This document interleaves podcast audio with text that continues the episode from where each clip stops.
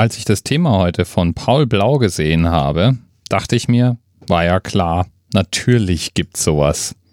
Aber schräg ist es schon, wenn man davon liest, dass nicht weniger als 88 zum Teil beachtlich große Flugzeuge in der Geschichte der Luftfahrt verloren gegangen sind, von denen wir zum Teil nicht wissen, wo sie abgeblieben sind.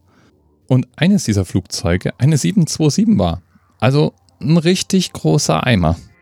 Passiert ist das Ganze 2003 auf dem Flughafen der angolanischen Hauptstadt Luanda.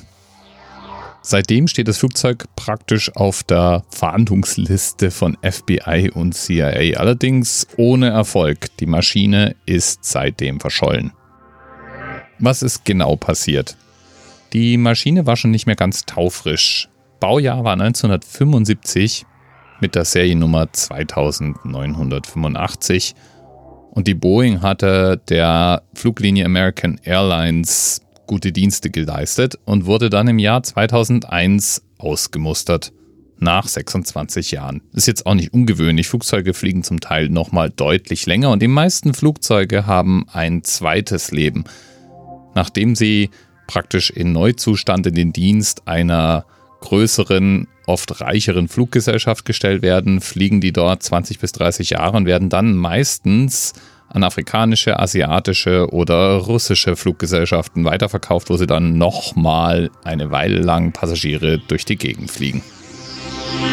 Diese Fluggesellschaften kaufen die Maschinen aber nicht immer selbst. Manche leihen sich die auch. Es gibt spezielle Leasingfirmen, die alte Flugzeuge verließen. Und so war das auch bei dieser Maschine so der Fall. Die stand jedenfalls am Flughafen in Luanda. Und weil die Leasingfirma ihre Rechnung von inzwischen ungefähr 4 Millionen US-Dollar Standgebühr nicht bezahlte, wurde die Maschine dort zunächst festgehalten und dann an die Airline IRS verkauft, wo sie dann Dieselkraftstoff transportieren sollte und zu dem Zweck umgebaut wurde.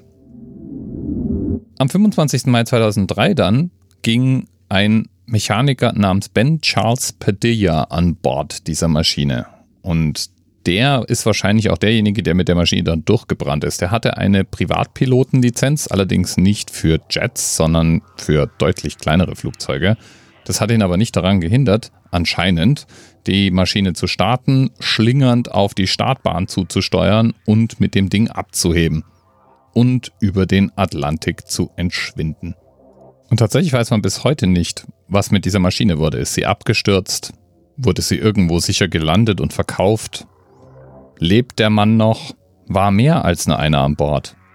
Keiner weiß es. Das Verschwinden der 727 mit dem Luftfahrzeugkennzeichen N844AA bleibt ein Mysterium, gibt aber einen super Themenanker ab. Wer sich bei Paul Blau so wie ich bedanken möchte für den Themenhinweis, der kann das gerne auf Twitter unter edanomil machen oder als Kommentar unter dieser Folge. Bis bald.